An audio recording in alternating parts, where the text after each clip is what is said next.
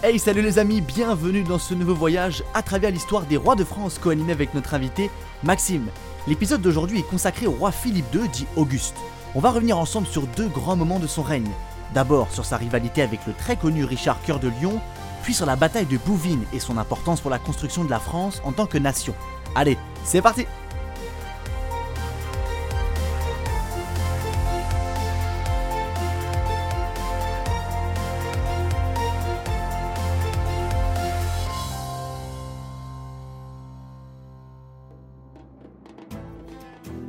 Avant de se lancer dans le règne trépidant de Philippe Auguste, faisons rapidement le point sur le contexte. Sa naissance est accueillie comme un miracle. Louis VII, son père, qui attendait ce moment depuis 30 ans, après trois épouses différentes, est enfin assuré d'avoir une descendance. Le 18 septembre 1180, Louis VII meurt et son fils Philippe II dit Auguste devient roi de France. Rapidement, le nouveau roi doit faire face à tout un tas de problèmes et de potentielles menaces. Mais ce qui le préoccupe le plus, ce sont les Plantagenets, la dynastie associée au trône d'Angleterre, alors justement, revenons un peu en arrière. En 911, le viking Rollon fonde le duché de Normandie après d'âpres combats contre les Carolingiens. Quelques générations plus tard, un membre de la lignée de Rollon hérite du duché. C'est le célèbre Guillaume le Conquérant. Mais lui, contrairement à ses prédécesseurs, ne souhaite pas cantonner sa puissance dans un petit duché. Il voit grand, beaucoup plus grand. En 1066, il s'empare du trône d'Angleterre après que celui-ci a été secoué par les invasions vikings et les successions dévastatrices. Ainsi, les destins français et anglais sont liés par un duché, celui de Normandie. En 1133, le duc d'Anjou Geoffroy le Bel et son épouse Mathilde, fille du roi d'Angleterre, donnent naissance à un garçon, Henri. Ce dernier devient donc l'héritier légitime de l'Angleterre, de la Normandie et d'Anjou. Accrochez-vous bien, ça va devenir un peu technique. En 1137, Louis VII accède au trône de France. Rapidement, il s'éprend d'amour pour une jeune femme qui influencera grandement le destin du royaume de France, Aliénor d'Aquitaine, duchesse d'Aquitaine. Après quelques soubresauts, Aliénor prend la tangente et s'éprend d'amour pour Henri, devenu Henri II d'Angleterre. Ensemble, ils ont plusieurs enfants, dont deux qui changeront le cours de l'histoire. Richard, connu sous le nom de Richard Cœur de Lion, et Jean, a.k.a. Jean Santerre. Nous revoilà donc en 1180. Philippe Auguste est roi et les Plantagenets règnent désormais entre autres sur l'Angleterre, l'Anjou et l'Aquitaine. En gros, une rivalité se dessine entre les royaumes français et anglais, et pour cela, ce n'est que le début. C'est dans ce contexte que deux hommes vont inéluctablement s'affronter. Philippe Auguste, roi de France, et Richard Cœur de Lion, roi d'Angleterre, duc d'Anjou, de Normandie et d'Aquitaine. En 1189, les conquêtes arabes menées par Saladin, sultan d'Égypte, poussent les royaumes de France et d'Angleterre à partir en croisade. C'est la troisième. Au vu du contexte, Philippe et Richard affichent une relative unité tissée autour d'un but commun, reprendre les terres conquises par les hommes de Saladin. En réalité, l'un ne pouvait pas partir sans l'autre. Si Richard était parti seul, il aurait craint que Philippe tente de reprendre ses possessions et vice-versa. En juillet 1190, les souverains partent ensemble pour la troisième croisade. La météo oblige les deux hommes à s'arrêter plusieurs mois à Messine, en Sicile. D'ailleurs, pour l'anecdote, Richard et Philippe sont tous les deux pris d'un mal étrange. Ils perdent leurs cheveux, Philippe perd même un œil, enfin, l'usage de son œil, vous avez bien compris. Malgré tout, il ne faut pas attendre longtemps pour que des dissensions profondes apparaissent entre les deux hommes, voués à s'affronter. À Messine, la résistance est féroce. Philippe souhaite trouver une issue par la négociation. Richard, lui, plus agressif, en fait une affaire personnelle. Il met à sac la ville et y fait flotter son étendard. Le roi anglais veut faire de cette croisade un succès militaire retentissant pour sa postérité. Le roi français, lui, est davantage préoccupé par son royaume et ce qu'il laisse derrière lui. Mais quand il faut y aller, il faut y aller. En 1191, Philippe quitte Messine et rejoint Saint-Jean d'Acre. Richard, lui, fait un petit détour par Chypre. Là-haut, il se heurte à un roi chypriote rangé du côté de Saladin. Richard le bat à Nicosie, la capitale. En mai 1191, il arrive à Saint-Jean d'Acre. Philippe peinait à prendre la ville, avec Richard, elle tombe en peu de temps. La mésentente s'installe entre les deux souverains sur la Terre Sainte. Philippe ne peut plus, il rentre en décembre 1191.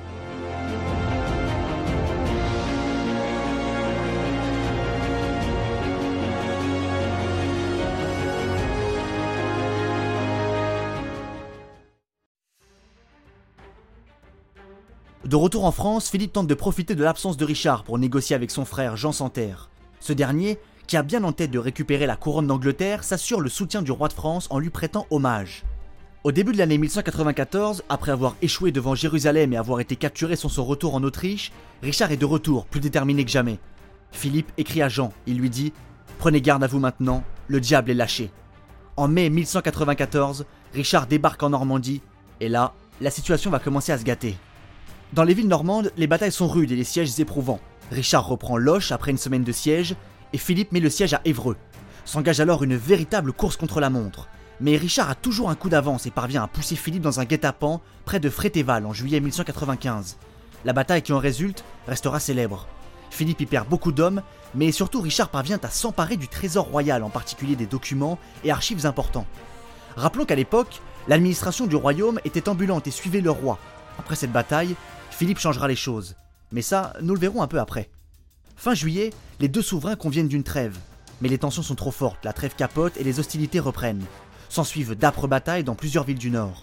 De ces batailles émerge la construction de forteresses et de châteaux qui aujourd'hui font la richesse du patrimoine français. On peut citer Château-Gaillard, Chinon ou encore Berry. Lors du siège du donjon du château de Chalut-Chabrol le 26 mars 1199, Richard est frappé par un carreau d'arbalète. Il succombe à sa blessure quelques jours après, le 6 avril, à 41 ans. Et à partir de là, c'en est fini de la rivalité sanglante entre les deux souverains, différents à bien des égards, mais tous deux protecteurs de leurs terres. Mais Philippe n'est pas au bout de ses surprises. Et oui, lorsque Richard meurt, c'est son frère Jean qui prend le relais.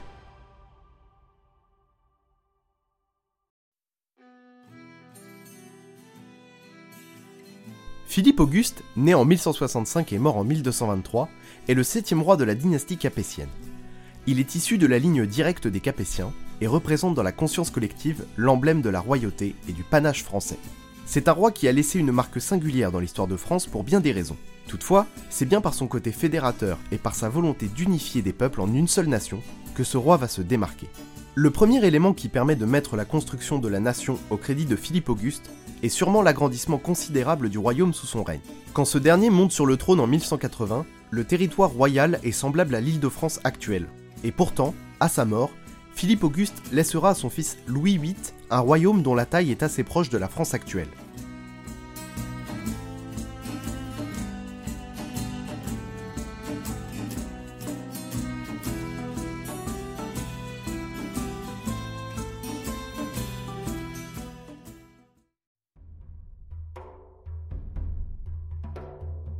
Ensuite, les avancées technologiques et les modernisations administratives ont également permis de consolider les gains territoriaux et l'unification des peuples. Philippe Auguste se méfie des grands seigneurs et va progressivement s'en détacher, s'extrayant par là même de la logique féodale. Il va par la suite se doter d'un véritable cabinet de conseil, où plusieurs personnages importants se verront confier des tâches spécifiques quant à la gestion du royaume. En fait, c'est un réel prototype de cabinet ministériel qui se met en place. Afin de responsabiliser tous ces nouveaux acteurs de la vie politico-juridique du royaume, de nouvelles institutions vont voir le jour. Par exemple, le chancelier Guérin, fils d'un milieu social très modeste, mais assez apprécié du roi, participera activement dans la mise en place de structures administratives et financières qui faisaient tant défaut au roi précédent. Enfin, la mise en place du système de bailliage permet à Philippe Auguste d'asseoir une fois pour toutes le pouvoir royal sur les territoires conquis. Les baillis sont des représentants du roi qui exercent une autorité sur un territoire selon les directives et les volontés royales. Ceux-ci disposent du pouvoir judiciaire et militaire, qu'ils peuvent exercer dans les provinces dans lesquelles ils sont envoyés au nom du roi. Le développement du culte du pouvoir royal sera également un aspect cultivé par Philippe Auguste, notamment après la fameuse bataille de Bouvines, afin de permettre l'émergence d'un sentiment national. Nous l'avons vu, le royaume de France est très réduit au début du règne de Philippe Auguste, en raison notamment de la présence de seigneurs anglais dans de nombreuses régions.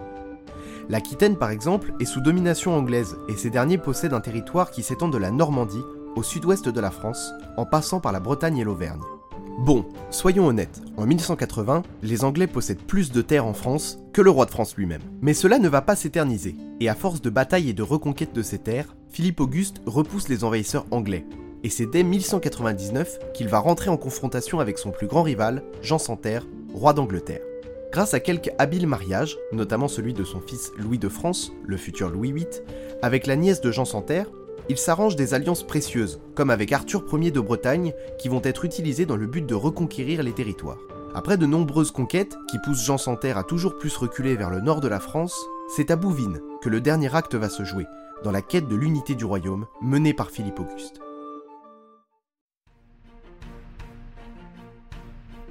Nous sommes un dimanche, le 27 juillet 1214, près de Bouvines, dans le nord de la France. Les ennemis du roi de France, face au succès que ce dernier rencontre, finissent par s'allier afin de le défaire. Dans cette alliance, on retrouve évidemment Jean Santerre, qui depuis sa fuite lors du siège de Château-Gaillard n'a plus tellement tenu tête au roi de France, mais également l'empereur du Saint-Empire romain germanique, Othon IV. Jean Santerre monte une vaste coalition avec de nombreux nobles issus de grandes familles européennes, afin de reconquérir ces terres perdues au tout début du XIIIe siècle. Othon IV avance dans le nord de la France avec une armée forte de plus de 9000 hommes, quand Philippe Auguste arrive avec tout juste 7000 soldats. Toutefois, ce dernier possède plus de chevaliers, qui représentent donc une supériorité technique et non pas numérique. Le contexte est tendu, car le dimanche est un jour sacré, et Philippe Auguste, en roi très chrétien, refuse de se battre un jour consacré à Dieu. Pourtant, le roi est malin, et il se garde bien de jurer qu'il ne se défendra pas. Il pousse donc Othon IV à attaquer. La bataille fait rage, et c'est grâce à la supériorité technique des chevaliers de Philippe Auguste que les forces coalisées reculent. Tous les nobles qui se sont groupés autour de l'empereur du Saint-Empire, ainsi que Jean Santerre, font face à des contingents de chevaliers français qui les mettent très rapidement en difficulté. La bataille est une victoire pour le roi de France, non seulement militaire, mais également et surtout symbolique. Pour de nombreux historiens, les conséquences de la bataille sont importantes pour les monarchies frontalières de la France, mais surtout pour l'avenir de la nation française, déjà bien développée sous Philippe Auguste. Bon, nous l'avons bien compris, Philippe Auguste a joué un rôle essentiel pour la construction de la nation française, mais il ne pose que les fondations. D'autres vont poursuivre cette construction comme un certain Louis IX. Mais ça, c'est une autre histoire.